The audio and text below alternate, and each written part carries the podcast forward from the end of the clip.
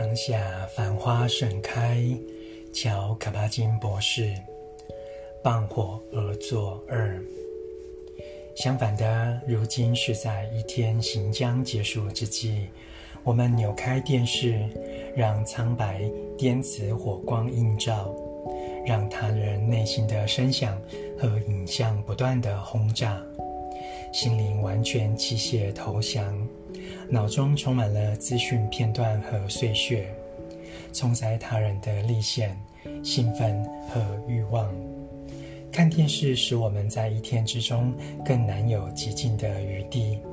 电视吸收了时间、空间和静默，如同催眠剂，以思念、不用心、被动性来哄骗我们入睡。史蒂夫·艾伦以眼睛的泡泡糖来形容电视，其实报纸也一样。这些事物本身并不坏。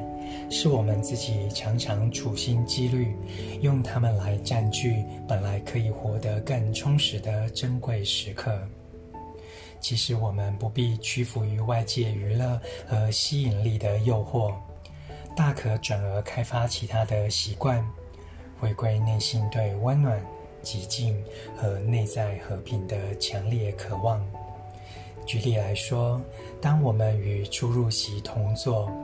就很像坐在火边，深入观照出入席时，我们看到出入席中反映着信念的舞动，像是灼热的炭块、余烬和火焰，而某种温暖也将油然而生。若我们真的不祈求达到某种境地，仅在此时此刻如实停留，我们便会与那古老的寂静相遇。在思绪和感受的舞动之后之内，这样的相遇也是在那个比较简单的时代里，人们傍火而作所发现的。朗读当下繁花盛开。